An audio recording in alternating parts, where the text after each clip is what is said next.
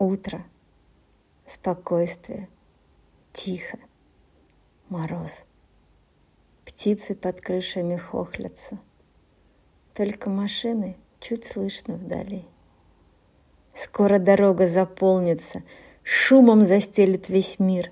Тишина где-то тихонечко спрячется, будет гудеть и реветь и жужжать улица голосом плачущим. И побегут вдоль дорог, и по ним люди, закутавшись думами. Им не до снега, не до тишины.